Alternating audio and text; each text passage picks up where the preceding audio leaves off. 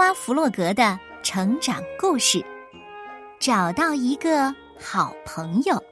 作者来自荷兰的马克思·维尔修斯，由彭毅和杨玲玲翻译，湖南少年儿童出版社出版。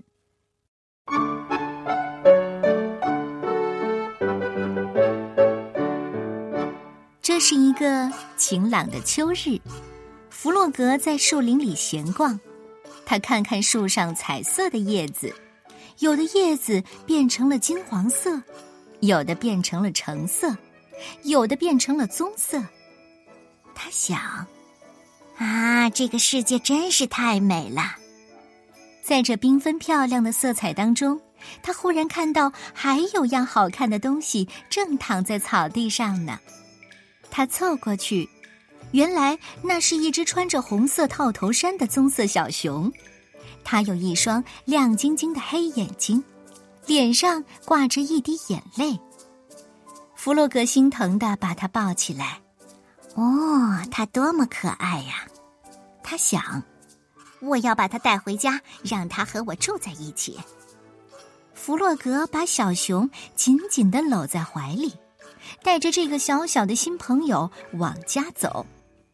他们在路上遇到了小猪，小猪问：“嗯，你抱着什么？”“我的新朋友，我是在树林里找到他的。”“嗯，那你打算拿他怎么办？”“他很孤独，呃，他可以跟我住在一起。”野兔无意当中听到了他们的谈话。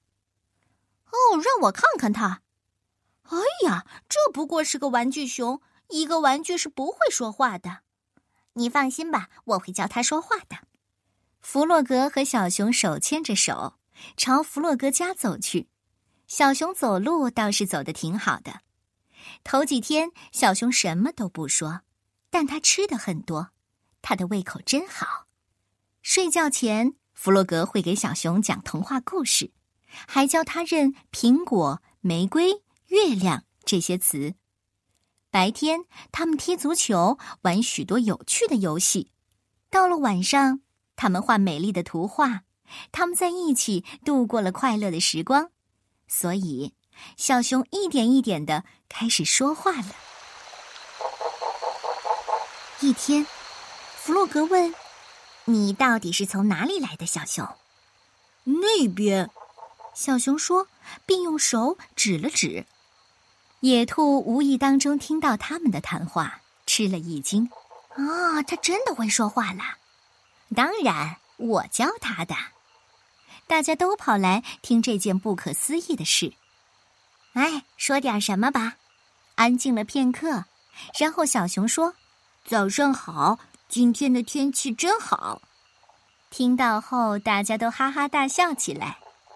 从那天起呢，大家都十分的疼爱小熊。小鸭让它骑在自己的背上，带着它跑来跑去。小猪用自己的熊饼干配方为它烤特殊的熊饼干。老鼠也很乐意带它去钓鱼。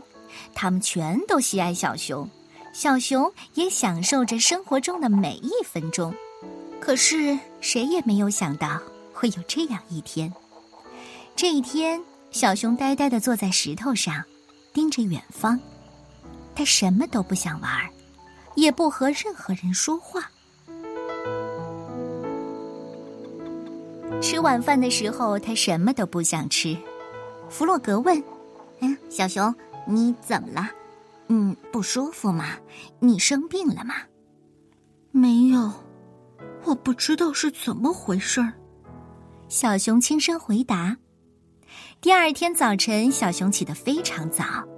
弗洛格担忧的问：“嗯，你要去哪里呢？”“我要回去，回到我原来的地方去，我属于那里。”其他伙伴都跑来看发生什么事儿了。“哦，你真的要走啊？啊，去哪儿？你认识路吗？我会找到路的。”小熊说。毫无疑问，他是真的要走了。朋友们十分的伤心。他们在一个小背包里为他装满了吃的东西。接着，小熊就上路了，回他曾经待过的地方。弗洛格的心都碎了。那天夜里，还有第二天夜里，他躺在床上，伤心的翻来翻去。